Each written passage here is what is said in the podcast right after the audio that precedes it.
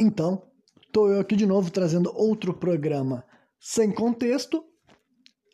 E no programa de hoje vai ser um daqueles programas que realmente vão representar, né, o nome deste, desse podcast, porque eu vou realmente misturar um monte de assunto que aparentemente não tem lá muita ligação, é simplesmente coisas que eu vou guardando para quando eu for gravar algum programa assim né, que eu tô sem uma pauta específica na cabeça, eu sei, ah, isso aqui é um negócio que eu já estava deixando para desenvolver a qualquer momento, aparentemente não terão ligação uma com a outra, e também vai cada vez ficando mais maluco, né? Então, vocês sabem que no começo do programa eu tento manter um pouco mais o pé no chão, tento manter os assuntos um pouco mais numa linha assim consensual, até racional, e depois o bagulho vai ficando um pouco mais subjetivo ou até teórico, hipotético também. Então vamos lá, a primeira coisa que eu vou falar é a minha relação pessoal com a comunicação virtual, sabe?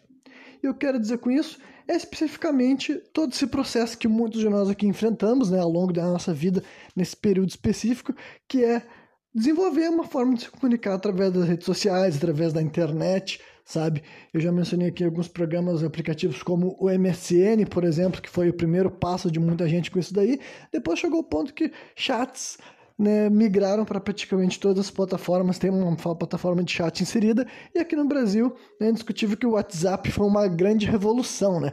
Para nós que nunca tivemos assim um sistema de uh, eh, SMS assim tão barato que nem era em outros países do mundo, eles já estavam mais acostumados com isso. Claro que aqui no Brasil ainda tinha gente que se comunicava com pacotes, né, os torpedos e tudo mais, esse tipo de coisa aconteceu, só que o WhatsApp realmente foi além de ser mais recente, é mais fácil pessoas se lembrar, realmente revolucionou. Muita gente se comunica graças ao WhatsApp, graças assim, né? Foi um negócio que permitiu muito mais pessoas estar inserida na comunicação virtual, gente que não tinha pego algumas outras etapas, sabe? Por exemplo, muitos dos pais e avós das pessoas que estão aqui me ouvindo nunca tinham tido uma conta de MSN, por exemplo, mas foram parar no WhatsApp, entendeu? Só um exemplo que eu tô dando de como isso daí foi um pouco mais. teve um alcance um pouco maior aqui na nossa população brasileira especificamente, né? E o comércio foi parar no WhatsApp, tudo, muita coisa migrou para esse aplicativo, né? Então, a comunicação virtual é um negócio muito curioso, entendeu? Eu, por isso que eu, eu, eu vou falar assim primeiro da minha relação pessoal, sabe? Porque eu não posso negar o quanto que a que eu ter vivido especificamente nesse momento dessa revolução tecnológica afetou a minha vida, sabe? É um tipo de coisa que eu nunca vou saber que tipo de vida eu teria tido se eu tivesse nascido, sabe, 30, 40, 50 anos antes e a minha vida tivesse sido num período pós-internet, pós-comunicação virtual. Mas eu vou dizer para vocês que eu senti ela fazendo diferença na minha vida desde muito cedo, sabe? Um exemplo claro que eu posso dar é que, sei lá, acho que tirando meu primeiro relacionamento amoroso que começou ainda no colégio, ele tá no final do meu ensino fundamental, todos os outros relacionamentos que eu tive Uh, desde Flair, a Flair teve algumas exceções, mas em todos os namoros que eu tive, assim, começava com relações virtuais, sabe? Era alguém que eu conhecia, eu começava a me comunicar. Minha primeira namorada foi MSN, segunda namorada foi conhecia através de Facebook, depois conversava por WhatsApp, terceira namorada foi o mesmo processo.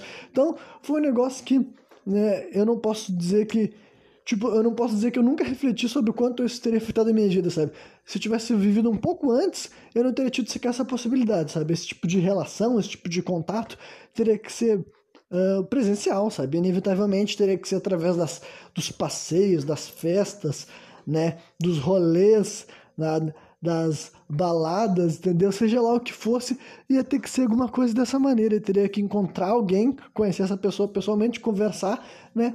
E é o tipo de coisa que apesar de eu ser assim, não ter problema nenhum em me comunicar a níveis pessoais, assim como vocês podem ver aqui no, no podcast como esse, é bem diferente, né? Uma conversação exige outras coisas, né? Que eu também sei utilizar, sei como fazer, mas ao mesmo tempo eu também nunca fui uma pessoa que gosto tanto, faço tanta questão de estar em ambientes públicos e lotado de pessoa, entendeu? Eu sou o tipo de pessoa que não posso aquela famosa expressão de cuspir no prato que comeu, sabe? Eu não tenho como fazer isso porque honestamente, sabe? Eu nem sei dizer quais namoros eu teria tido, como que eles teriam sido, sabe? Até relações que, tipo, de modo geral, mesmo as pessoas tendo ainda assim as limitações da distância, entendeu? Tu pode ter os famosos relacionamentos virtual, eu nunca tive. Eu tive amizades já virtuais, amigos assim de outros estados do Brasil, por exemplo, mas nunca tive namoro virtual, assim, de uma pessoa que morava em outro estado ou outro país, que nem outras pessoas já tiveram. Mas, ainda assim, até dentro da própria cidade, sabe? Era muito mais difícil tu conseguir realmente conhecer alguém. Vou pegar, por exemplo, aqui Porto Alegre, né? Que é a cidade que eu moro, capital do Rio Grande do Sul. Era muito difícil, assim, não, mesmo não sendo uma cidade gigantesca, sabe? Quais as chances de uma pessoa da Zona Norte, Zona Sul, Zona Leste, Zona Oeste, né?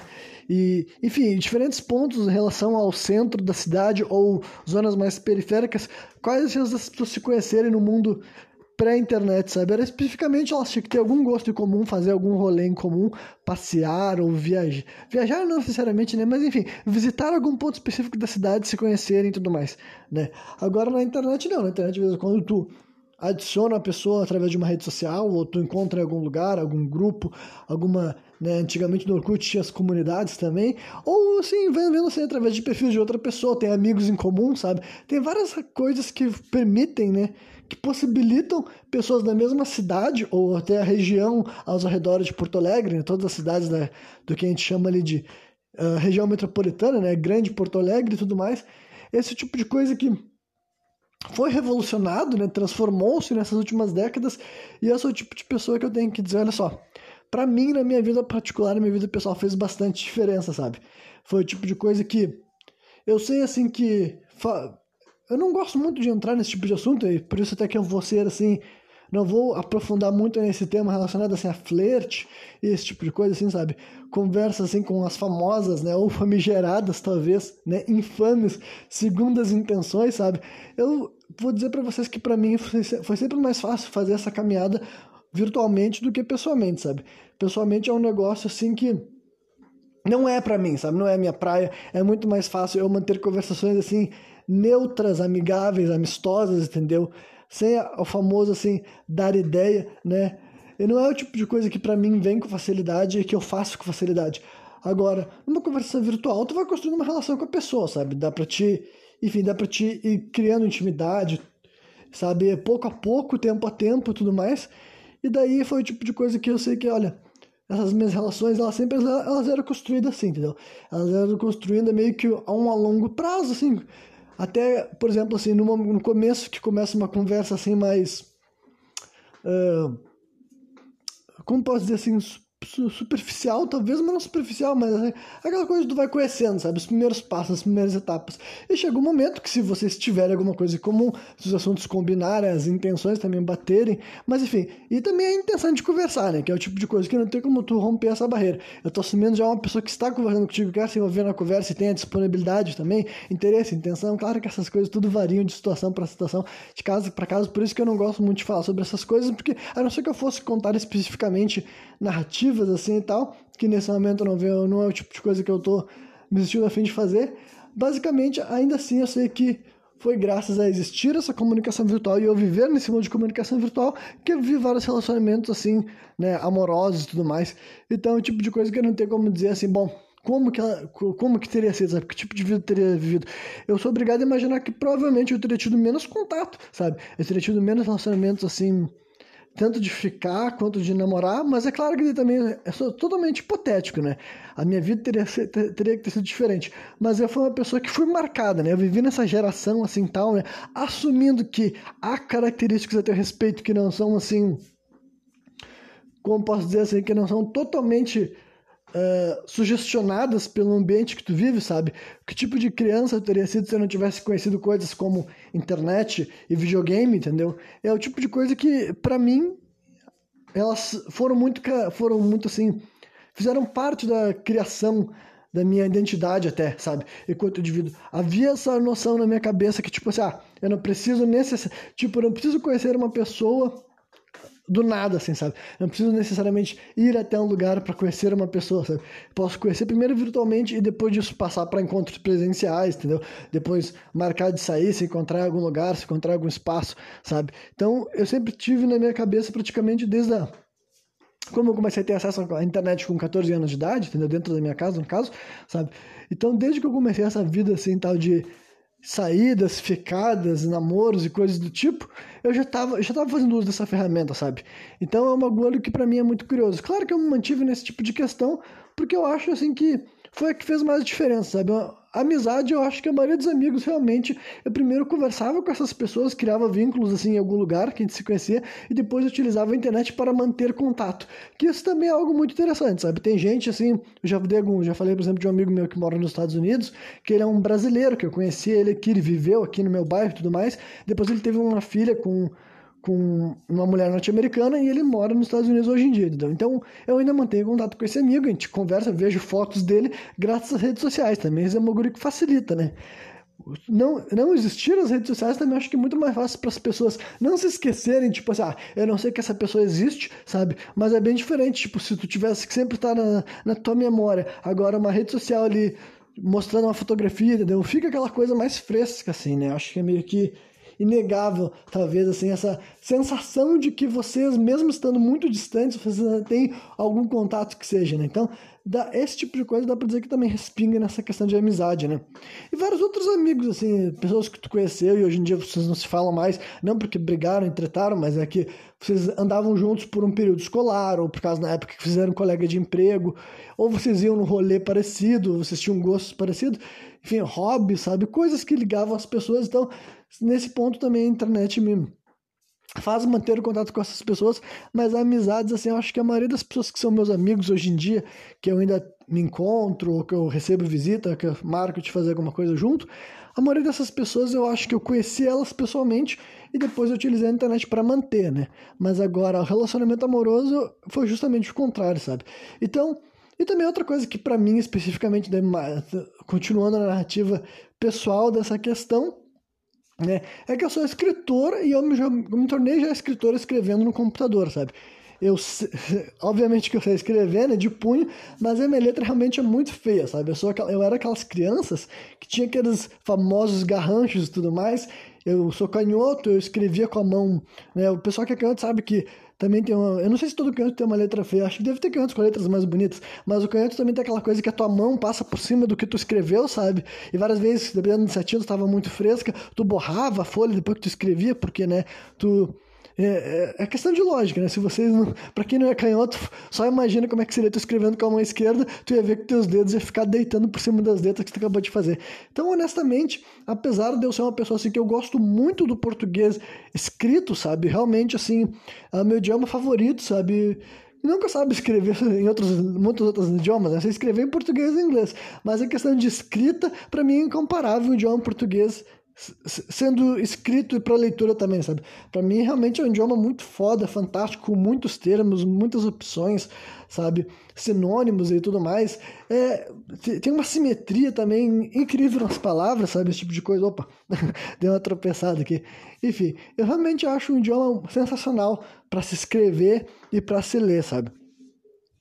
Então, eu sempre. Eu, eu não sei, eu não consigo me lembrar, honestamente, se eu gostava de escrever antes de ter acesso ao computador, entendeu?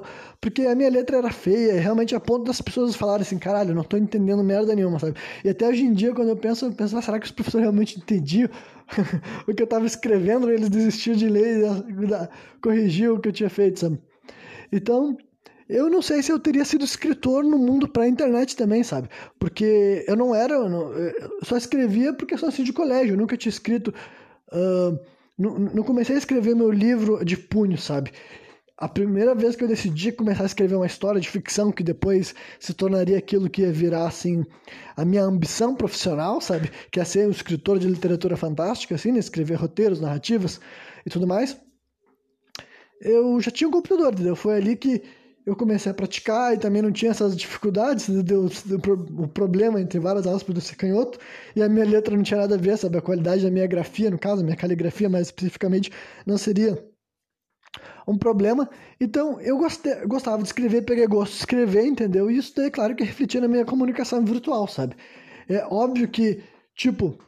E mais uma vez aqui, eu já vou, já vou fazer um disclaimer que isso aqui não tem nada a ver com uh, julgar, recriminar pessoas que têm uma relação diferente, que escrevam diferente. É só para expor que como é que era a minha situação pessoal com essa questão, sabe, da comunicação virtual. É óbvio que daí eu, eu nunca peguei muito assim abreviações, não que eu não escreva em chats pessoais de maneira diferente que eu escrevo nos meus arquivos de texto, sabe? Mas eu naturalmente tinha mais assim Uh, o vocabulário do, de alguém que escreve tem que ser extenso, entendeu? Tipo, se o cara pretende escrever livros e ele pretende não ficar repetindo termos toda hora, né? Tipo, numa conversa, numa vida, na vida real, pessoal, é outras 500. Tu pode ter, assim como eu tenho aqui vários vícios de linguagem, entendeu? qualquer pessoa que me escuta sabe que tem várias palavras que ficam me repetindo, termos que eu coloco assim numa frase que na verdade nem faz sentido, porque o Renan usou aquela expressão ali naquele momento, sabe? Várias dessas coisas sequer tem sentido, mas são tudo isso é a nossa comunicação verbal, real, que é diferente daquela que é escrita, né? Só que daí eu escrevendo, como eu já tinha esse hábito da escrita, primeiro como hobby, depois como realmente ser uma profissão, e algo que eu almejava escrever para outras pessoas lerem, né, para o público ler, essas coisas tinham que estar na minha cabeça, tinha que ler um parágrafo, não, não repetir o mesmo termo, sabe? Porque fica chato, fica repetitivo, fica massivo, entendeu? Esse tipo de coisa o escritor não pode ter. Tu pode ter assim, um estilo característico, mas agora vício de linguagem tu não pode. Tu não pode todo início de frase começar da mesma forma, terminar da mesma maneira, sabe? Na mesma estrofe, basicamente, tu nem pode repetir a mesma expressão, a não ser que tenha alguma necessidade, sabe? De vez em quando eu repito a mesma palavra duas, três vezes, que é para fazer aquela coisa assim de ficar repetir, tipo de reforçar uma ideia, sabe? Quando tu até as pessoas fazem isso falando, agora se eu tentar buscar um exemplo, eu vou acabar falhando na hora de tentar ilustrar aqui para vocês, sabe? Mas é um negócio que se eu fazer em algum momento nesse programa eu aponto, que é o tipo de coisa que tu pode fazer num texto. Mas de modo geral, e o texto tem isso, né? Tu lê, depois que tu escreve, tu lê de novo, aí tu vai vendo tudo que tu pode modificar, o que, que tu pode alterar, tu pode trocar uma palavra, por exemplo, assim, por outra, sabe? Se tu quer aumentar a intensidade de uma, de uma situação, todas essas coisas daí faziam parte de mim enquanto escritor de, de literatura fantástica e meio que um pouco se transmitia para minha comunicação assim virtual com outras pessoas, entendeu? E eu fazia isso muito bem, entendeu? A, a ponto também que o meu problema sempre foi escrever menos, entendeu? Na, numa conversação, porque para mim, honestamente, nunca foi trabalho, entendeu? Escrever longos textos virtuais, no caso, né? Pessoalmente, com certeza ia ser muito mais trabalhoso, porque cansa a mão e tudo mais, né? Não que não possa cansar também digitando, né? Mas para mim nunca foi problema, se eu quisesse expressar muita coisa, sabe, profundamente ideias e pensamentos e sabe e sensações num texto, eu saberia fazer justamente porque eu já trabalhava com a literatura. Então, é óbvio que para mim esse tipo de questão ia ser ainda mais impactante do que uma pessoa que só usa as redes sociais para trocar mensagem mesmo, sabe? E é, aquilo ali que é, é, o máximo de que é o máximo que aquela pessoa escreve é troca de mensagens nas redes sociais. Eu não, entendeu? O máximo que eu escrevi é para os meus livros e além disso eu também converso em redes sociais, em comentários, tudo mais. Então, é por isso que eu também já comentei algumas vezes que eu sempre fui de comentar, assim, os famosos, assim, textões, sabe? Que tu vai clicar no comentário, tem que clicar assim, ver mais, e tem um textão longo, uma tripa. Eu sempre fiz isso, entendeu? E eu sei que para muita gente isso daí, tem gente que não gosta, tem gente que não lê, tem gente que se incomoda, tem gente que julga.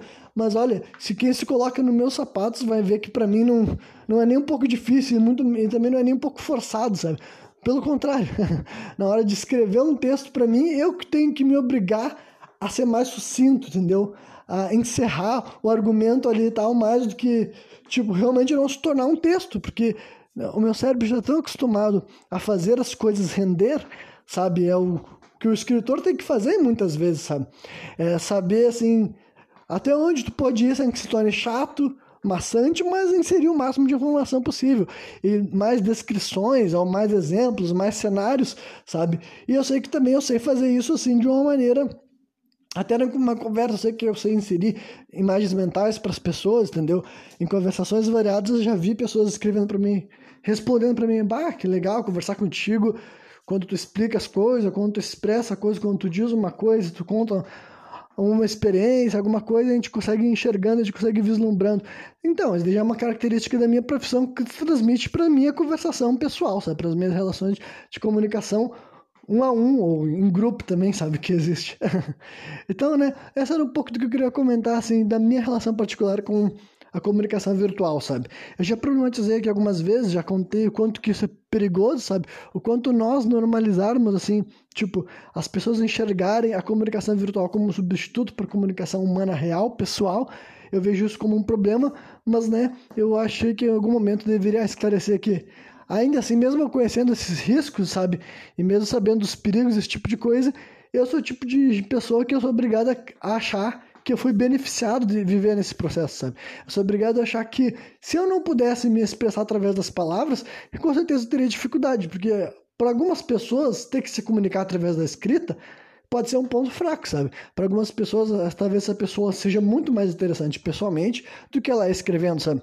Eu não acho que eu sou menos interessante pessoalmente, eu acho que sou tão interessante quanto. Só que também na escrita eu ainda pareço tipo, eu, eu cometo menos erros, né? Porque tu pode apagar, tu pode corrigir. Por exemplo, agora, conversando comigo, a pessoa vai ver características mais humanas. Ela vai ver o gaguejar, ela vai ver eu ficar sem a palavra no momento. Agora, numa conversação virtual, geralmente essas coisas não acontecem, né? Geralmente tu, quando tu vai escrever alguma coisa, tu não vai pegar assim e gaguejar ali na escrita e tudo mais, sabe?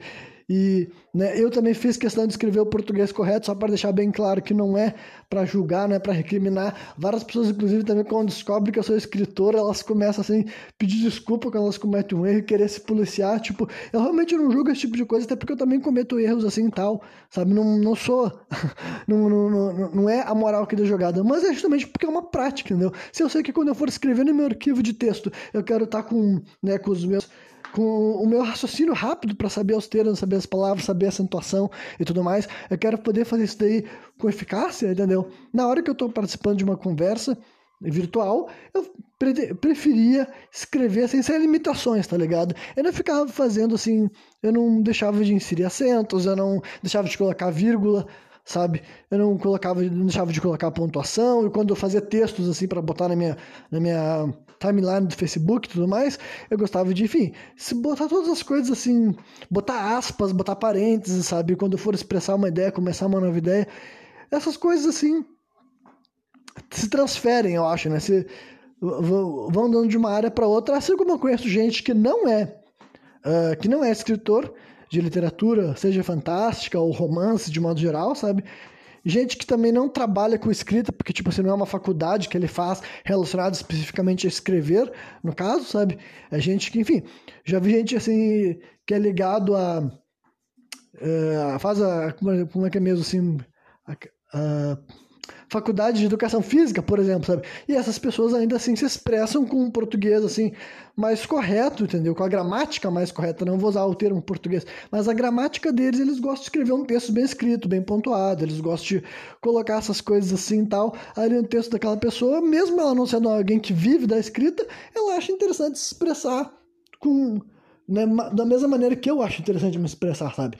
A questão é que, pra quem olha de fora, tem muita gente que já vem com muito julgamento, vem tipo assim, porque ela jamais escreveria um texto tão grande, então eles pensam que para alguém tá escrevendo um texto tão grande, aquela pessoa tá tipo assim, tá forçando aquilo, sabe? Tipo, ah, não, se eu jamais escreveria um textão assim, eu sempre vou conversar tudo com, de maneira mais, uh, como posso dizer assim, mastigada possível, se eu ver outra pessoa que, em vez daquela pessoa encurtar, ela estica, com certeza ela tá fazendo isso porque ela é escrota, porque ela quer se exibir, ou porque ela quer se mostrar, e tipo assim, não, né? Se tu, pô, tu pedir para um escritor não escrever, tipo assim, com vontade, sabe?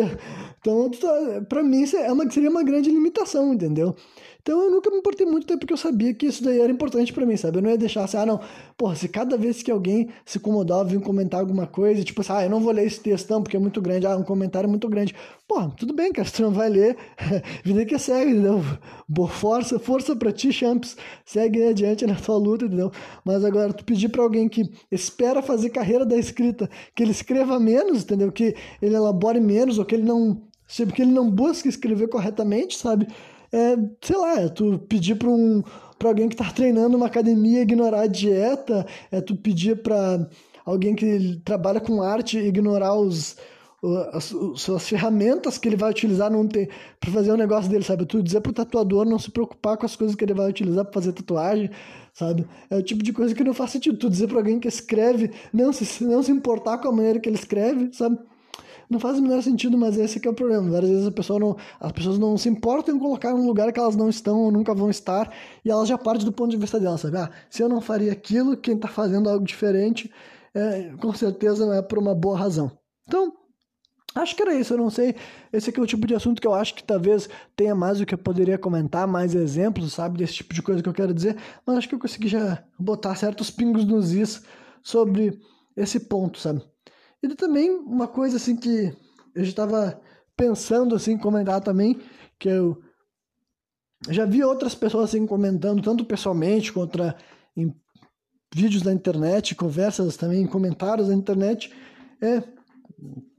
Aquela. Tipo, não é exatamente isso aqui, mas agora me lembrei de, um, de uma frase de um aqueles provérbio popular que faz sentido aquela velha história assim que duas cabeças pensam melhor do que uma, sabe? E já vi gente com discursos assim digamos que seria pró-democrático, sabe? Que é sugerindo que, ah, quando mais pessoas concordam com a mesma coisa, quando mais pessoas pensam a mesma coisa, provavelmente aquilo lá é algo que valida aquela opinião, sabe? E eu discordo. e por que, que eu discordo disso? Primeira razão para eu dizer que eu discordo é, volta para aquela palavra que eu gosto, que é a questão pragmática das coisas, entendeu? Eu não acredito que isso faça diferença em ponto pragmático. Um exemplo mais claro que eu posso dizer é na época que as pessoas, a maioria das pessoas achavam que o planeta Terra não era redondo, entendeu? Esse deu um exemplo claro. Então tem muitas coisas que podem estar muito estabelecidas, muito convencionadas, muito enraizadas na cabeça das pessoas, que a maioria acha que é melhor de uma forma, que funciona melhor de uma forma, que deve ser melhor de um jeito.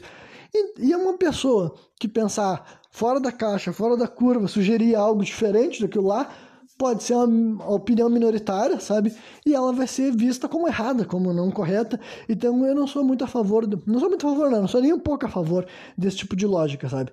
Eu acredito que a maioria das pessoas acharem algo não valida porra nenhuma, entendeu? Não é assim, não é tão simples assim, entendeu? E mesmo que sejam pessoas que pensaram, não vou nem dizer que é óbvio que, tipo, de um ponto de vista assim, mais assim, empírico da questão é óbvio que não se sustenta, sabe? Porque, sei lá, só tu pegar 100 pessoas e pedir para elas opinar sobre qualquer assunto, é óbvio que a, não é porque a maioria vai ter uma opinião que ela vai coincidir com a verdade, sabe? Porque as coisas não são questão de opinião, sabe? A questão, as coisas não são questão assim de, ah, eu acho isso. Mas até em coisas mais bem orquestradas, mais bem ordenadas, coisas assim que envolvem até estudo, aquela ideia que as pessoas falam assim, ah, a maioria dos especialistas define isso.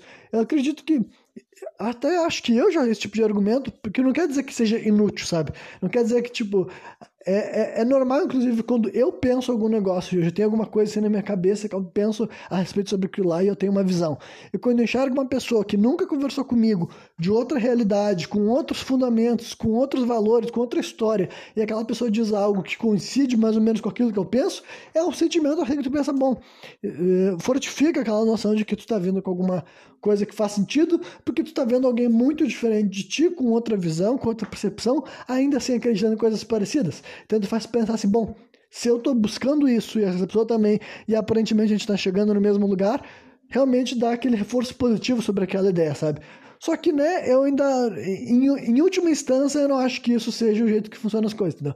Eu acho que sim, pode ser que uma opinião que é vista com maus olhos ou com uma opinião minoritária, que quase ninguém acha possível, seja a verdade, seja a mais correta, seja aquela que se aproxima da realidade, se aproxima do fato, porque, né, a quantidade de coisa na nossa vida que, tipo, que para começar nunca vai ter como ter uma comprovação, vai ficar sempre na base assim, da teoria, da hipótese, da dedução, sabe?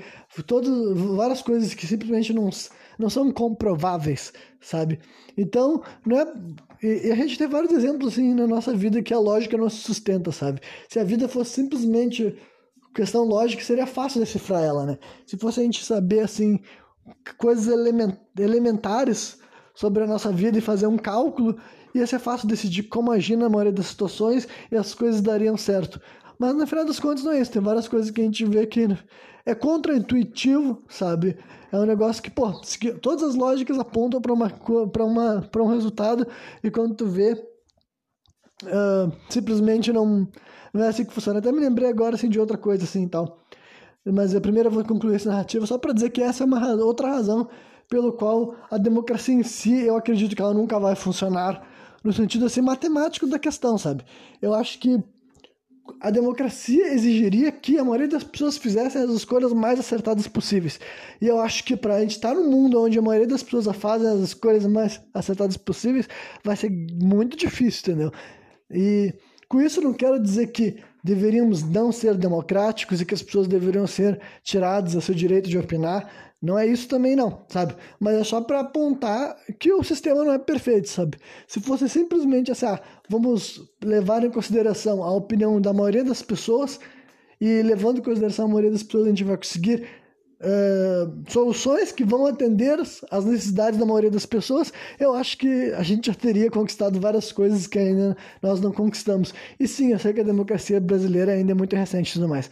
Mas o ponto é que eu acho que mesmo daqui a 200, 300 anos, a democracia vai seguir falhando, porque eu acho que é realmente difícil, sabe? Eu acho que quando, quando, o, quando o sistema exige que a maioria das pessoas acertem, ele vai, vai, vai demorar muito até que ele consiga funcionar, sabe? Mas não, eu também não acho que deveria ser feito de outra forma. Eu só acho que essa nossa avanço democrático vai ser lento, e quando eu quero dizer lento, tipo assim, realmente muito, muito lento. É um negócio assim, avanços a passos de tartaruga, sabe? Realmente vai ter que ser uma batalha para permitir, realmente o nosso foco vai ter que ser assim, fazer permitir que as pessoas notem melhor suas próprias necessidades para elas conseguirem colaborar com um voto útil para sua própria causa, sabe?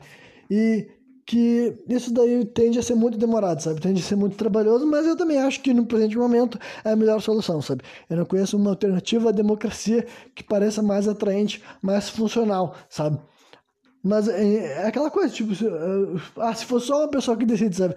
No final das contas, seria mais simples do ponto de vista que se, que se aquela única pessoa tivesse certa ou errada, afetaria as coisas. Mas agora, quando são 10 mil pessoas opinando, e 10 mil ainda são muito pouco, né? Comparado ao que tem aqui no Brasil, né? Que são que, 250 milhões de habitantes, mas quando são 10, a opinião de 10 mil pessoas que importa, quer dizer que no, se dessas 10 mil pessoas, sabe, 5 mil e uma não estão tomando a decisão mais adequada, já afetaria negativamente a jogada. Então, é um negócio que eu não acho que seja tão simples assim quanto algumas pessoas sugerem, sabe?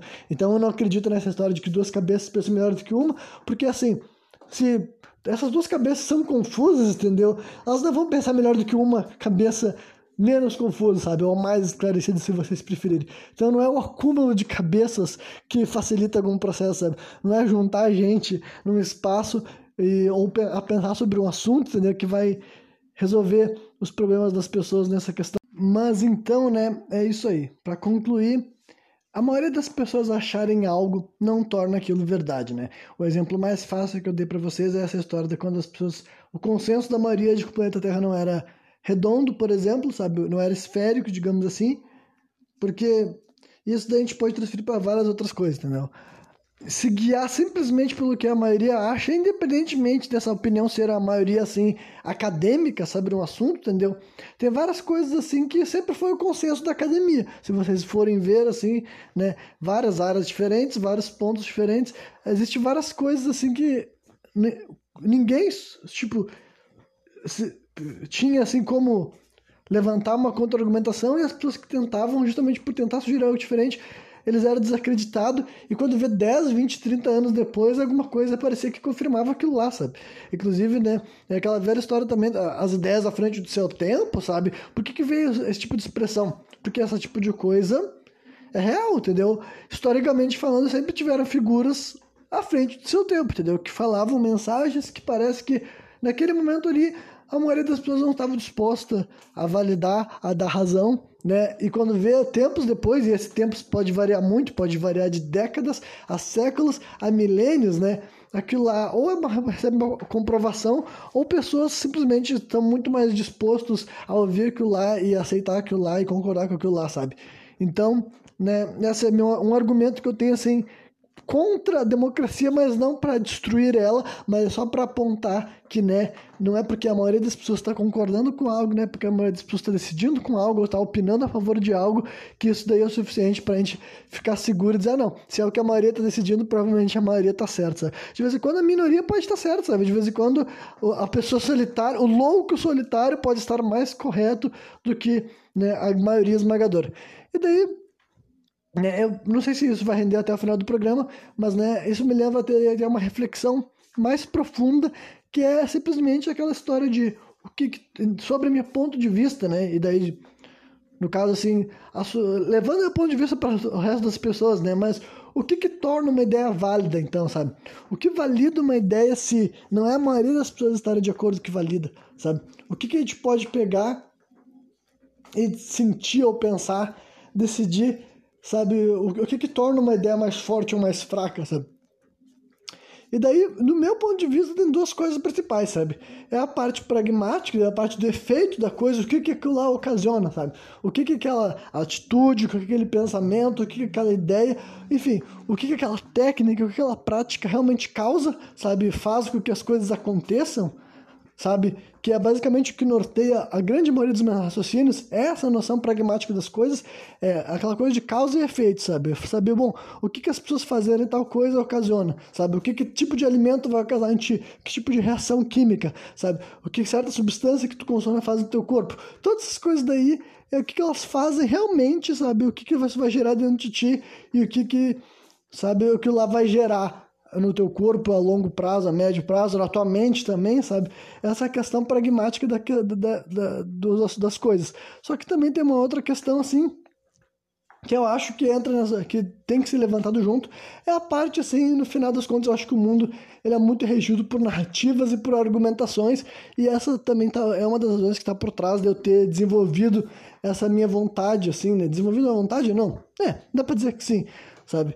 Mas desenvolver essa vontade, necessidade, também essa minha ambição de aprender a me comunicar, sabe? A me expressar com clareza, porque eu realmente acredito que no final das contas muitas das coisas assim são simplesmente argumentos, sabe? São coisas assim que não são necessariamente errado ou certo, sabe? Não é bom ou mal, não são essas coisas tão simplistas assim.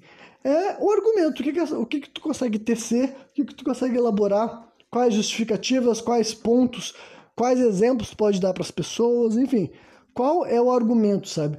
E no final das contas, é levando para o campo jurídico é essa coisa assim, sabe? O que, que seria assim, argumentação, defesa e tudo mais. É a história que tu consegue montar, sabe? E com isso eu não estou dizendo assim, manipular, sabe? Nada disso. Mas é que, cara, tem várias coisas na nossa vida que não são tão simples como tu pode chegar para alguém e falar, eu diria que a maioria das coisas, assim, sabe? Não dá para te resolver simplesmente falando, ah, esse aqui é o melhor ou esse aqui é o pior, sabe?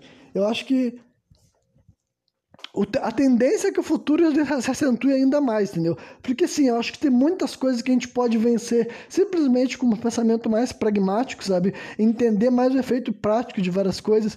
É o que eu sempre é o que eu tento trazer primeiro, sabe? Quando tem, quando tem exemplos que eu posso dar para as pessoas assim nos assuntos, sabe? Que são tipo, ah, isso aqui é um bagulho que as pessoas fazem, ou que as pessoas pensam, pensam, ou que elas, enfim, que elas praticam, que elas estimulam, só que olha só como isso aqui prejudica, olha só os problemas que isso aqui causa, e olha, vamos pensar em outras maneiras de lidar com isso que vai fazer com que nós sejamos, enfim, mais plenos, sabe, mais autênticos, mais legítimos, entendeu? São, é, daí é um tipo de coisa que eu tento pensar no primeiro ponto. Só que depois tu vê que a maioria das coisas também, sabe, acabam indo só para um negócio assim de argumentação, sabe? É uma são teorias assim que não tem como sequer ser comprovadas do ponto de vista assim lógico, sabe? Não tem como tu pegar assim e mostrar. A maioria das coisas que a gente acredita, deixa de acreditar, sabe? Tanto questões ideológicas, por exemplo, sabe, políticas e tudo mais, sabe? A maioria dessas coisas assim Uh, vou dar um exemplo assim que eu já dei claramente até essa questão assim, de países, sabe? A questão de ser distribuído em países, sabe? O mundo vive em países simplesmente porque o mundo decidiu que viver em países, entendeu? Não é como se existisse realmente esse conceito, ele é simplesmente teórico, sabe? Ele é simplesmente uma narrativa, simplesmente um negócio que está no imaginário, está no inconsciente, a gente aceita, a gente vive e é assim que a gente se organiza. Mas na, na vida real, real mesmo, se tu for trazer para o mundo de uma, de uma maneira totalmente real, não é esse tipo de coisa, sabe? Não existe linhas no mapa, sabe? Não existe sequer um mapa. O mapa já é a gente desenhando alguma coisa, sabe? Já é a gente separando alguma coisa e batizando alguma coisa. Então esse é o exemplo, sabe? Esse é o exemplo que eu posso dar para vocês. A maioria das coisas da vida, da sociedade, elas não são assim necessariamente reais, sabe? Elas são simplesmente coisas assim narrativas, construções, argumentos, sabe? E por eu saber que é assim que funciona, é que eu penso, bom, se quase tudo na vida é argumento, é narrativa, é a gente conseguir fazer sentido para os outros, entendeu? Eu vou tentar fazer sentido para os outros, caralho. Eu vou tentar fazer sentido para os outros, porque ninguém vai estar do meu lado, sabe? No sentido assim de concordar comigo, entendeu? estar disposto a enxergar as coisas como eu enxergo e não porque uh, é uma questão de doutrinar os outros a pensar, mas, pô, se tu tá falando, se tu tá falando, tá falando, é que tu espera que alguém, alguém que esteja te ouvindo esteja do teu lado, sabe? Tu não tá falando para gerar inimigos, a não ser quando essa seja a intenção. Mas não é a minha intenção aqui não, sabe? A maioria das vezes que eu tô falando, eu quero realmente ver se as pessoas têm algum ponto de convergência comigo, se tem alguma coisa aqui que eu consigo falar que faz algum sentido, que una, unam as pessoas, sabe, em prol de algo que eu acredito ter algum valor, sabe? E é assim que eu acho que realmente a maior parte do nosso mundo funciona por coisas desse tipo, entendeu? Funciona por argumentos, por racionalização, entendeu? Das pessoas tecerem porquês, sabe? Motivações, razões, sabe? São essas coisas todas que vão norteando o comportamento humano de muitas formas, sabe? É o tipo de coisa que.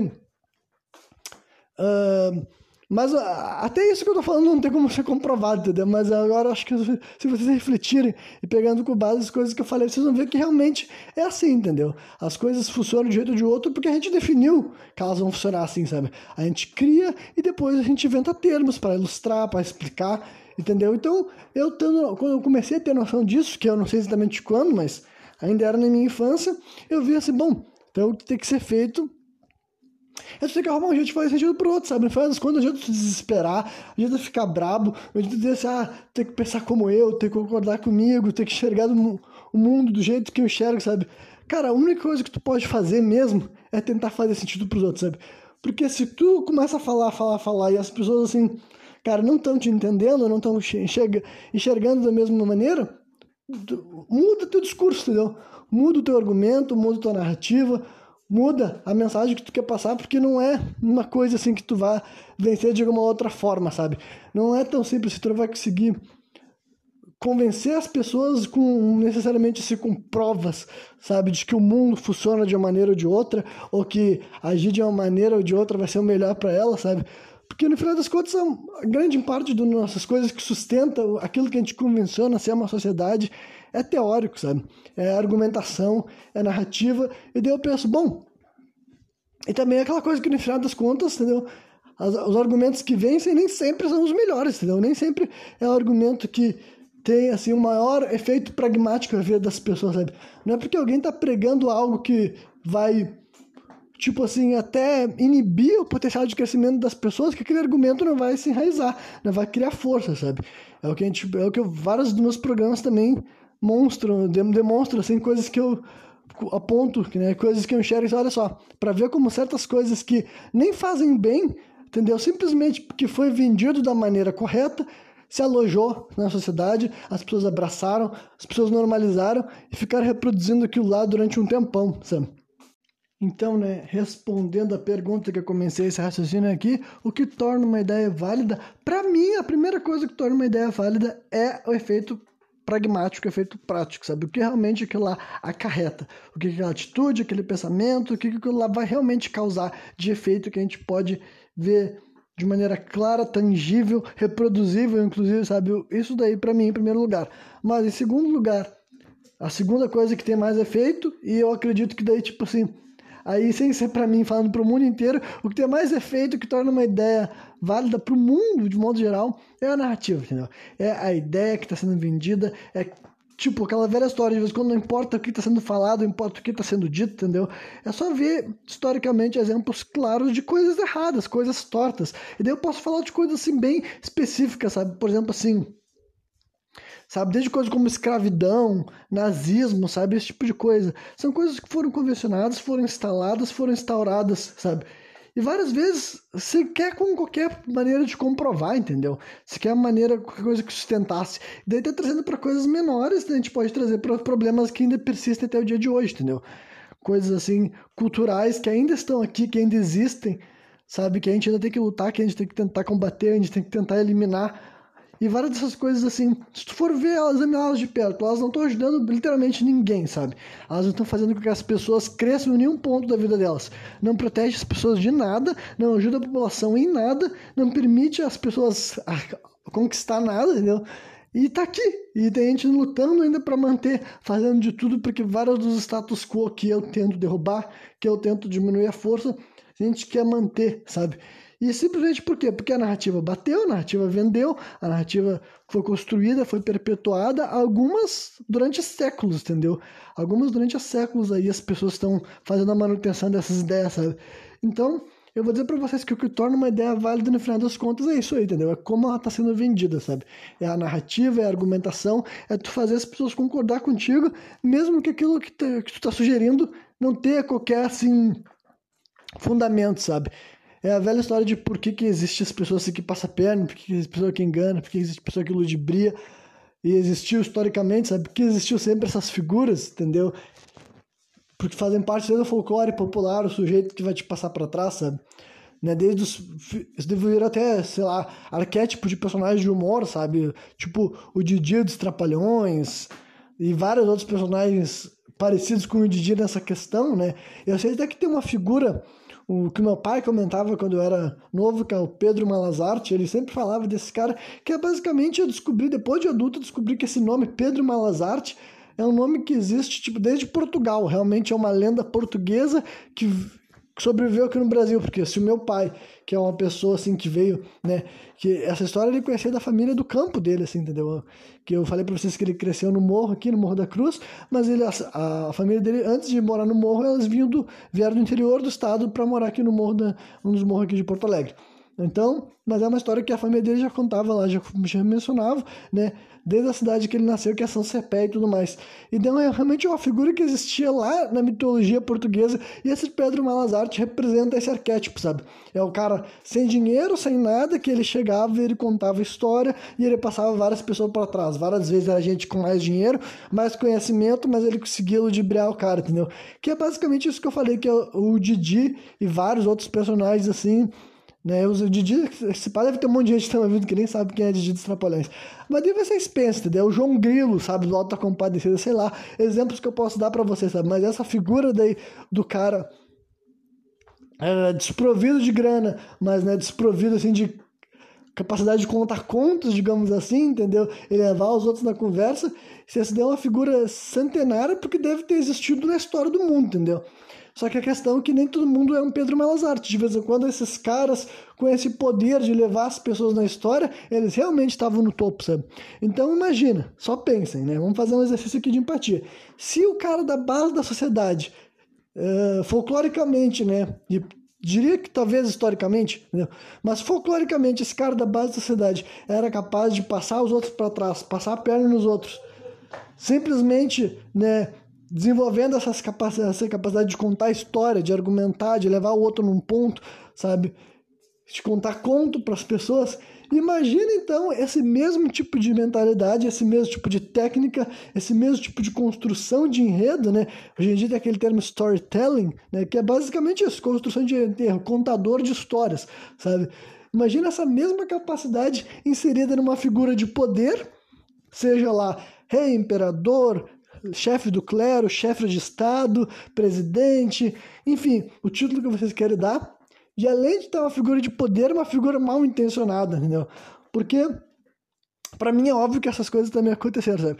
É impossível que as únicas pessoas que gostavam de contar história para ganhar vantagem era quem estava na base da sociedade. Assim como existia o João Grilo, o Didi, o Pedro Malazarte, é óbvio que também existia gente que já estava lá no topo que escolhia contar uma narrativa que funcionava, entendeu? Eles sabiam como contar, como assim, vamos fazer, vamos ter que fazer uma caminhada, sabe? Vamos fazer um ponto que vai ter que ter início, meio e fim, para o fim ter o mesmo impacto que eu pretendo ter, né? De certa forma é o que eu faço aqui nos meus programas também, a diferença é que eu não tô uh, ludibriando, mas aí se vocês querem acreditar ou não em mim, você tem que fazer as próprias pesquisas, sabe? É o tipo de coisa que quem quiser simplesmente botar a mão no fogo pelo que eu tô falando, olha, é tua conta e risco. Mas né, se tu acha que as coisas que eu falo de vez em quando não sustentam, não tem uma boa argumentação, não tem uma boa base, não é bem assim, aí tu vai ter que procurar tuas próprias referências, porque né, eu sei muito bem o que, que são comprovações, o que são fatos, e eu não costumo ir contra eles. Esse é o pior jeito de tu, do teu narrativo enfraquecer é tu ir contra fatos. Mas olha, na nossa vida, na nossa história, na nossa sociedade, tem muita coisa que foi erguida, construída, perpetuada sem fato nenhum, sabe? Sem nada que era assim prático, pragmático. Era simplesmente uma ideia, uma noção, uma venda de ideia, sabe? Que criava força, criava raiz, inclusive, e depois fica muito mais difícil de arrancar, né? Agora, outro assunto que eu vinha deixando para comentar em algum programa é sobre o termo iconoclastia. Você sabe o que quer dizer iconoclastia? Iconoclastia é a destruição de ícones, né? E o que, que seriam ícones? Seriam assim, de modo geral, vamos falar, vamos traduzir agora de, de uma maneira bem fácil. Sabe quando vocês veem aquelas imagens, aquelas tipo de gente destruindo ou derrubando estátuas, sabe? Aquilo lá é uma atitude iconoclasta, sabe? É destruir imagens, estátuas, ícones, sabe? Imagens assim que tenham significado para alguém, entendeu? Isso daí é a iconoclastia, o ato de destruir ícones. E de modo geral, eu vou começar dizendo para vocês assim, que eu sou uma figura bem iconoclasta, sabe? Por quê? Porque realmente acho que uma das maneiras mais fáceis de manipular os seres humanos de modo geral é com esse tipo de imagem, assim, entendeu? É o tipo de uma estátua e uma história romântica a respeito daquela figura, sabe? É tu, a pessoa nasce, ela vê uma estátua e tu fala de quem é essa estátua? É de fulano, é de um rei, é do presidente, é disso, daquilo, de um herói, né? Um herói da nossa república. Tu fala isso pra pessoa que ela fica na cabeça e acho que esse é o tipo de coisa que é um bom um jeito bem simples, assim, de perpetuar certos mecanismos, assim, de manipulação, sabe? Então eu sou uma pessoa iconoclasta. Se eu, se eu fosse assim, o todo-poderoso do mundo, eu, não, eu preferia que o mundo não tivesse ídolos nenhum, entendeu? Eu acho que os seres humanos seriam muito mais autocríticos, entendeu? As pessoas teriam muito mais responsabilidade pelo que elas falam, pelo que elas pensam, se não tivesse ícones de modo geral, entendeu? Que não tivesse assim estátuas representando tanto santos quanto deuses, quanto figuras políticas do passado, sabe? Eu para mim eu acho que o mundo seria melhor se não tivesse ícones, entendeu? Se eu fosse todo poderoso, algo que eu não sou nem estou, e nunca vou ser, entendeu? Mas é só se eu tivesse esse poder, se eu pudesse estralar os dedos que nem o Thanos, em vez de destruir, tipo de arrancar metade do planeta Terra, o que eu faria é fazer desaparecer todas as imagens, todas as estátuas. E daí, por que que eu falo isso? Entendeu? Eu já falei um pouco, né, que eu acho que é um bagulho de manipulação, mas quando eu digo isso, eu não tô falando o seguinte, de apagar a história, entendeu? Eu tô falando de apagar essas representações, porque estátua geralmente é feita com um sentido de enaltecer, entendeu? Esse que é o ponto que para mim, que é o que as pessoas que defendem, sabe? Gente que é crítica. Primeiro vamos por, vamos por etapas, né? Vamos começar assim, porque quando que existiu, como que começou esse movimento iconoclasta, sabe? Historicamente falando, era feito para apagar a história, entendeu? Historicamente falando, no sentido assim que os exemplos mais antigos que eu posso dizer de gente destruindo imagens, estátuas religiosas e tudo mais, sabe? Não só religiosas, mas assim, de reis, de figuras de outros impérios, de outros povos, era com o sentido de apagar a história deles, porque é o que a gente tem vários exemplos, sabe? Tipo, indo lá um pouco para o Egito, todo mundo que sabe, conhece a, a, a, grande pirâmide de Giza, né? Que é aquela esfinge, né? A grande esfinge de Giza, na verdade, falei pirâmide, mas eu errei, né? A esfinge de Giza, que ela não tem o nariz, entendeu? E dizem que aquela, aquele, o fato dela não ter nariz foi uma atitude iconoclasta, entendeu? Alguém chegou no Egito, viu que as pessoas tinham devoção à esfinge e destruir né, danificar, né, vandalizar a esfinge era uma maneira. Dizer, ah, Renan, então tu acha que a esfinge deveria ser destruída? Não, entendeu? Então, tô meio que me contradizendo, mas é que, honestamente, eu nem sei o que, que a esfinge deveria ser uh, representar, sabe? Eu nem sei com clareza. Tipo, dizem que ela tem a cara de um rei, a cara, assim, de um... De um um imperador, não, um faraó e tudo mais, né? Mas parece até que ela tinha uma barba também, sabe? Que é uma coisa que, se não me engano, a barba foi colocada depois e tudo mais, sabe? Essas, essas figuras assim, muito históricas, de um passado muito grande que ainda existem, para mim, não, que elas teriam que ser destruídas também, sabe? Porque ela está num bagulho muito distante. Né? Eu, eu, eu, vou transferir assim essa minha argumentação para ícones mais modernos, principalmente assim do período de colonialismo, e eu vou explicar por quê. Sabe? Mas então, a esfinge foi atacada, né? e eu até vou esclarecer que parece que tinha uma lenda de que quem tinha destruído ela era Napoleão quando ele chegou no Egito já não sei exatamente quando que o Napoleão viveu, não é uma figura que eu sou muito por dentro realmente do que, que ele fez por aí, né? Mas sobre essa história da pirâmide, tem gente que confirma que depois que Napoleão passou por lá, aí, quer dizer, antes de Napoleão chegar lá, a esfinge já não tinha nariz, tá ligado? Então é mais certo que quem destruiu era um, um dos caras do Império acho que não sei se já era o Império Turco-Otomano, mas era um líder muçulmano que tomou conta do, do Egito antes do, da França napoleônica chegar lá na, né? E esse cara que foi que teria destruído porque ele viu que as pessoas ainda cultuavam, né? E como ele era um muçulmano, ele queria colocar o poder nos deuses dele e tirar o poder das pessoas lá do, do, do, das imagens daquela região lá que já tinha, entendeu? Então, historicamente, eu usei o Egito como exemplo, mas isso deu o que acontecia, sabe? O que a gente sabe o que aconteceu, que, que encontra muito registro de coisas destruídas, entendeu? Não dá pra te encontrar a estátua porque ela foi quebrada, mas as pessoas encontram pedaços, encontram estilhaço. Então, imagina que era normal quando um, uma região era tomada por outro império, por outro líder que tinha uma outra religiosidade, espiritualidade, o que eles faziam era destruir, né? Destrói os reis do passado, as imagens dos reis, as imagens dos líderes, as imagens dos, dos deuses que eram cultuados, e assim tu realmente apaga a história. Como é que a pessoa vai saber? Tipo, a pessoa que nasce naquela região e ela não tem mais uma estátua que antes os, os ancestrais dele cultuavam, como é que ele vai saber que existia um outro deus antes daquele que ele está sendo ensinado agora, entendeu? Então era isso que as pessoas faziam, as atitudes iconoclastas do passado, entendeu? Era isso que fazia. Então, ah, Renato, acha que isso daí, né, certo? Não, porque ele tá pagando uma parte da história para deixar outra, entendeu? Esse é meu ponto. Se fosse sumir todos ao mesmo tempo, seria outra jogada, porque daí nós ia transferir todas essas figuras, entendeu? Essas figuras de adoração, sejam santos, reis e deuses, é que de modo geral, tipo assim, reis e deuses, é tipo, tipo reis e líderes, assim, eu acho que eles nem deveriam ser, nem deveriam ser idolatrados de maneira nenhuma, sabe? Mas agora, até a parte espiritual, entendeu? Não necessariamente eu acho que tem algo de errado a pessoa ter uma imagem de um santo. Embora tenha gente, próprias pessoas religiosas que comentam isso, entendeu? Que falam assim, ah, em vez de tu rezar pensando naquele ser, tu reza pensando na imagem, na estátua, sabe? Tu se apega mais àquela representação ali daquele ser do que realmente o que ele é, sabe? E eu também acho ser válido, por isso que sim, é uma, em essência, em questão pragmática, eu acho que ia ser melhor ou pior para a humanidade se não existisse ícones, eu acho que seria melhor. Só que quando eu digo isso, eu não estou falando numa questão de apagar a história. Eu acho que essa história deveria continuar sendo dita, deveria continuar sendo contada. Só que não precisa ter ícone, não precisa ter uma estátua falando falando de um, um cara que teve aqui. E daí eu vou dar mais exemplo assim de por que, que daí eu falei dessas figuras, ah, dessa história moderna das pessoas destruir estátuas, né? Hoje em dia, já que a estátua do, do Egito nunca foi destruída, a pirâmide de Giza, para mim não precisa destruir ela, sabe? Deixa ela lá, sabe? Assim como outras estátuas assim que existem assim, no sentido assim, delas não representarem uma figura que existiu, sabe? Estátuas assim que tem uma, uma, uma, coisa assim, artística, sabe? Representando entidades e tudo mais, independentemente de qual for, sabe? Pode ser a estátua da liberdade, o Cristo Redentor, pode ser estátuas de várias regiões do mundo aí que representa Buda, esse tipo de outras coisas, sabe? Diferentes. Uh, representantes do hinduísmo, do budismo, sabe? Essas daí tudo bem para mim deixar intactas, sabe? Não que eu esteja incentivando a destruir qualquer uma das outras.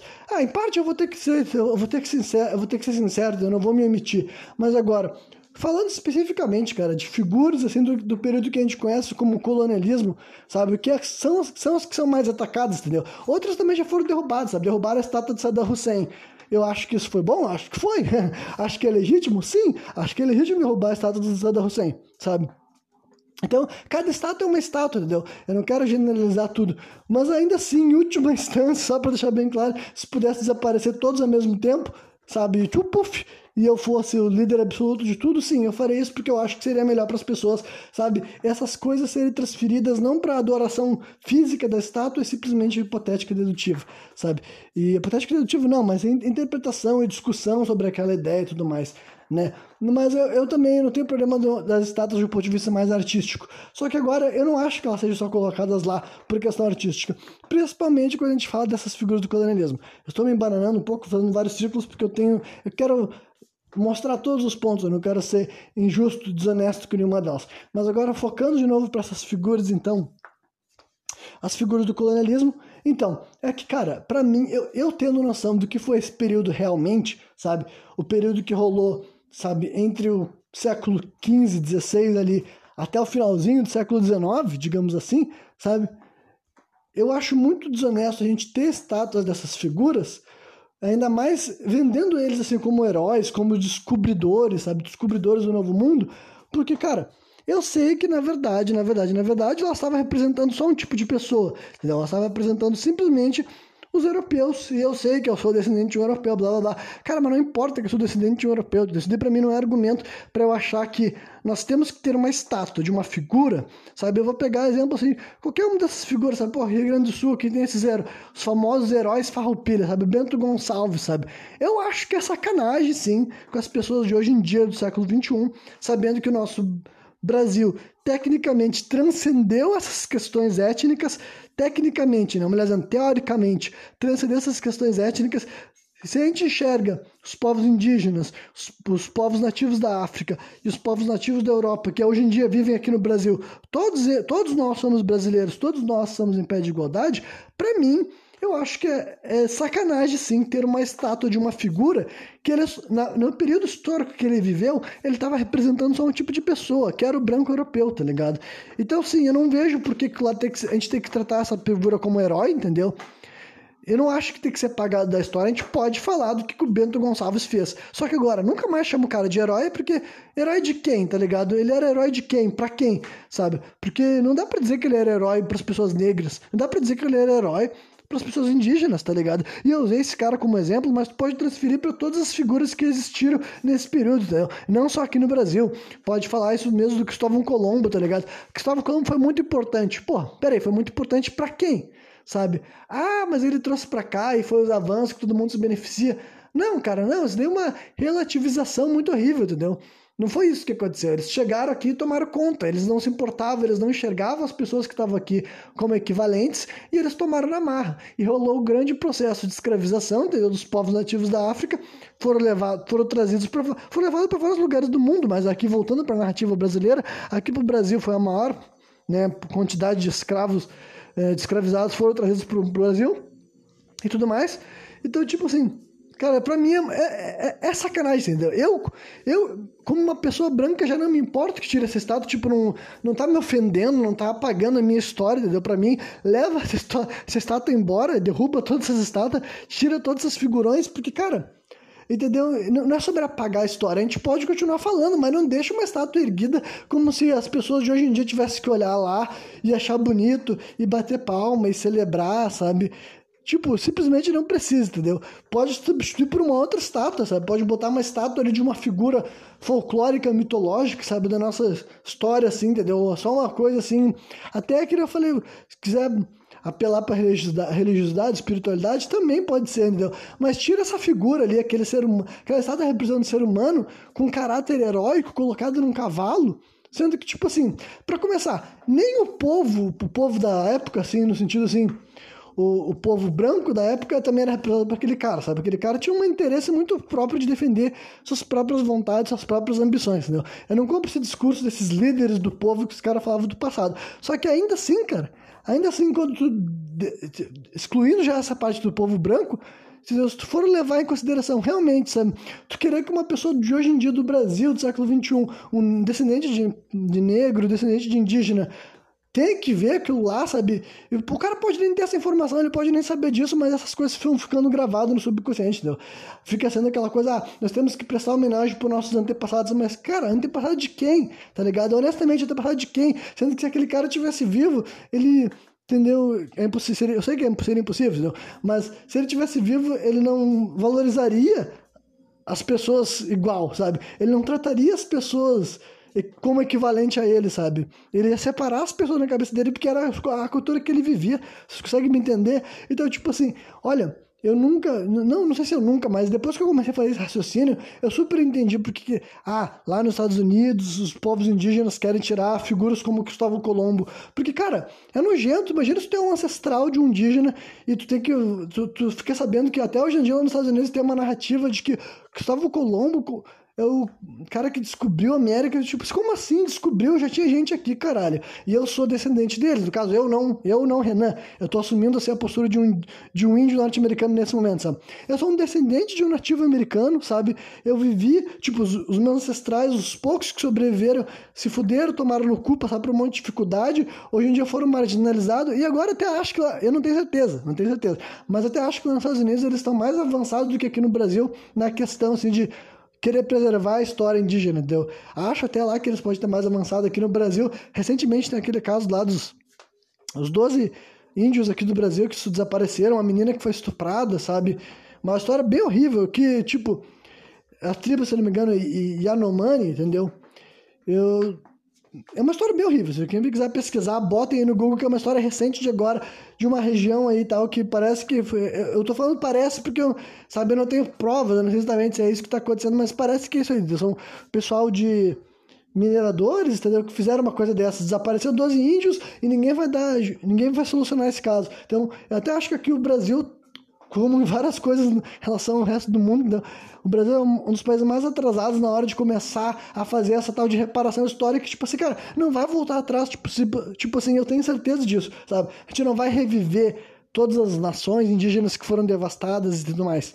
Eu sei disso, mas o mínimo que a gente pode fazer é começar hoje em dia, já que teoricamente a gente está avançando nessas pautas sociais, a gente, porra, Será que é decente, é digno com os descendentes dos povos escravizados, descendentes dos povos indígenas? A gente ainda tem essas estátuas dessas figuras do período do colonialismo sendo tratadas como heróis, sabe? Ainda faz sentido a gente tratar várias dessas figuras, cara, que eles viviam no mundo, tipo, racista do, do jeito mais claro possível, sabe?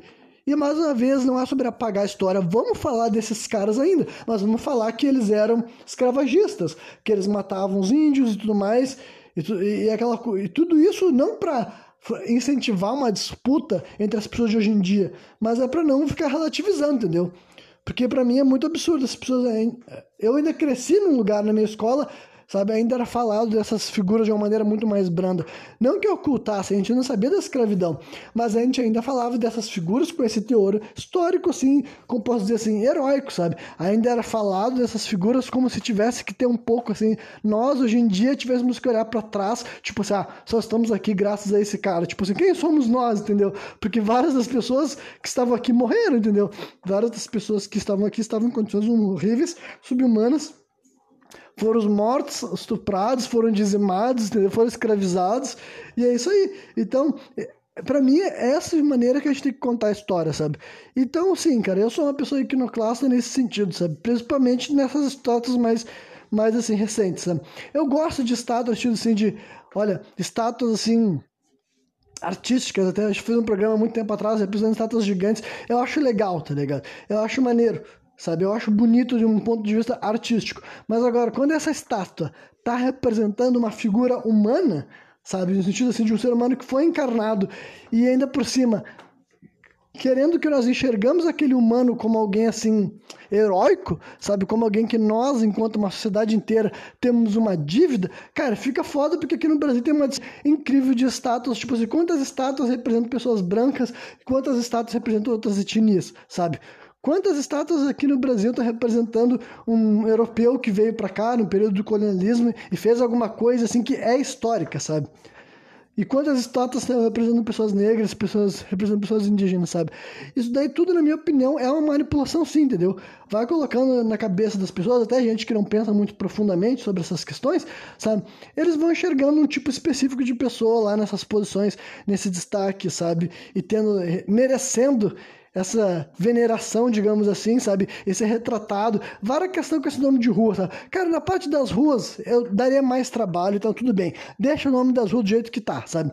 E a gente pode discutir quem são essas figuras, quem são esses nomes que a gente vê em várias ruas, assim, sabe?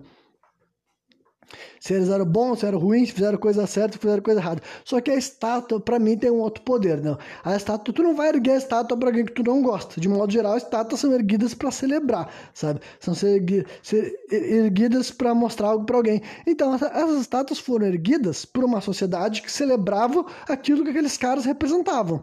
No caso, representavam uma sociedade racista, escravagista, celebrava uma sociedade assim que desigual, sabe, que enxergava os índios como inferiores que tinham que ser dizimados ou tinham que ser catequizados, entendeu? Era isso que a sociedade era, por isso que eles ergueram essas estátuas e por isso que elas estão aí até hoje e por isso que até hoje em dia tem gente que fala desses caras como se fossem heróis, entendeu? Eu falei um pouco mais aqui das figuras que eu sei do Rio Grande do Sul porque é os nomes que estão mais na minha cabeça, mas aqui no Brasil inteiro teve isso, entendeu? Várias das cidades foram várias das cidades brasileiras têm estátuas de uma figura que viveu aqui durante o período do colonialismo, entre 1500 alguma coisa até o, final, o finalzinho ali do século XIX, sabe?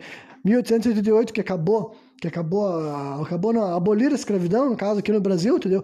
Então, tem várias estátuas que foram erguidas nesse período, representando várias figuras diferentes, entendeu? E para mim, cara, isso daí não é bacana, tá ligado? Eu não posso dizer que eu acho errado, eu vejo assim, que nem gente que fica falando assim, ai, esses caras daí querem apagar a história. Tipo, não é apagar, meu irmão, mas olha só, precisa de estátua? Tu acha que um cara desses merece? Tipo, pra ti faz diferença? Eu acho que a maioria das pessoas nem se importa também, sabe? Eu só quero antagonizar a causa. Então, sim, olha só. Se eu fosse todo poderoso, sumir todas as estátuas do mundo, mas como eu não sou, pelo menos as estátuas do colonialismo têm que desaparecer, pelo menos. Outras estátuas vamos deixar, então, vamos deixar a estátua de tudo quanto é coisa assim que não faz parte desse momento, sabe? E vamos conversar, vamos discutir sobre relação, o que, que elas representam, sabe? Deixa estátua de santo, deixa estátua assim de entidade fictícia, sabe? Estátua que representa ser da mitologia, sabe? Até figura cristã, figura assim, deixa essas estátuas tudo. Pode ser, deixamos todas elas. Mas agora, estátua de cara da época do colonialismo, entendeu? De colonizador, ainda por cima vender como herói, entendeu? Vender como herói para hoje em dia, em 2021, 2022, 2022, século 21, com o nosso valor, com a nossa coisa que a gente discute, com as coisas que todo mundo aqui diz que a gente é a favor de igualdade, meu irmão. Se tu é a favor de igualdade, não tem porquê tu querer que ainda que as pessoas sejam obrigadas a ficar passando por uma estátua de um cara que ele era um racista, tá ligado? Se naquele tempo ela foi erguida essa estátua, que bom, mas agora vamos trocar. Tira dali, derrete, faz alguma coisa, faz uma nova estátua, sabe? Uma figura ali, entendeu? Que represente mais quem nós somos hoje em dia. Porque, cara, não importa que o maluco e eu, em algum momento da história, a gente compartilhava, assim, uma etnia, sabe? Pra mim não importa, isso daí pra mim é indiferente, entendeu? Se eu, a gente fala isso até hoje em dia, entendeu? Até pro século XXI a gente fala isso, tipo assim, que não é um laço de sangue, que nos une. E eu já me sinto assim, até com familiares, né? tem gente da minha família que próxima a mim, assim, que eu não considero parente meu, entendeu? Por, por eu não gostar da, de o que, que eles fizeram a vida inteira, do tipo de comportamento que eles têm, das opiniões que eles emitem, das atitudes que ele tem. E tem gente bem próxima a mim que compartilha o meu DNA muito mais perto de mim. E eu já não enxergo como alguém, como alguém que eu tenho qualquer vínculo. Então tu acha que alguém do, de 200, 300, 400 anos atrás que tinha uma mentalidade escrota, sabe? Que era histórica, beleza, mas a gente não tá mais lá, tá ligado? A gente não tá mais lá e eu não vejo por que, que a gente tem que continuar celebrando um cara que na época dele as coisas que eram valorizadas ninguém mais valoriza, ou pelo menos não deveria valorizar, sabe? Ninguém mais deveria ter os mesmos valores do que essas, do que essas figuras que são representadas em estátuas na capital aqui de Porto Alegre, por exemplo, e que eu disse, deve ter em vários outros lugares aqui do Brasil, deve ter estátua representando essas figuras. Então, sim, cara, por mim pode tirar, pode derrubar, não apaga da história, vamos continuar conversando, vamos levar para os livros do colégio também. Só que agora, para de chamar de herói, de celebrar, para de bater palma, sabe? Para de dizer assim, ai não, não tem que, não tem que destruir. Pô, é sacanagem tu querer que as pessoas fiquem, adquiram consciência do passado do Brasil e fiquem olhando para uma estátua dessas e não se incomode, tá ligado? Para mim é super compreensível que os, os nativos americanos, sabe? Os povos indígenas dos Estados Unidos se organizem para tirar estátua do Cristóvão Colombo e o mesmo vale para as outras figuras, entendeu? Hernán Cortés no México, Pedro Álvares Cabral no Brasil é muito desonesto e para mim mais do que desonesto é mau caratismo, sabe? Um cara querer que o negro do Brasil em 2022, o índio do Brasil em 2022, olhe para esses malucos com qualquer tipo com, compreensão, sabe? Ah, veja bem, tem que entender que era uma época. Cara, era uma época que se esse cara tivesse vivo, ele estaria escravizando esses dois povos que eu acabei de listar aqui, entendeu? Então não tem não tem compreensão, tá ligado? A compreensão que nós temos que ter a gente cresceu vendo essas estátuas de uns caras que nem representam a gente, tá ligado? Quando eu digo a gente, não representa nem a mim. Eu não vejo nada naquele cara ali por motivo de admirar, tá ligado? Eu não me sinto em devoção, não me sinto em gratidão e não me sinto em nada, tá ligado? Eu não me sinto em dívida nenhuma com esse cara, com esse sujeito, entendeu? Eu não, não tô nem aí, entendeu? Independentemente das coisas boas que ele tenha feito, era um período histórico desse planeta que era fodido, cara, era trágico, entendeu?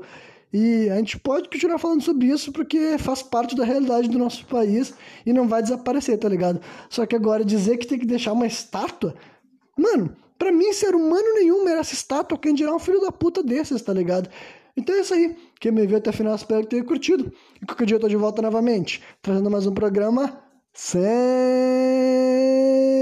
contexto.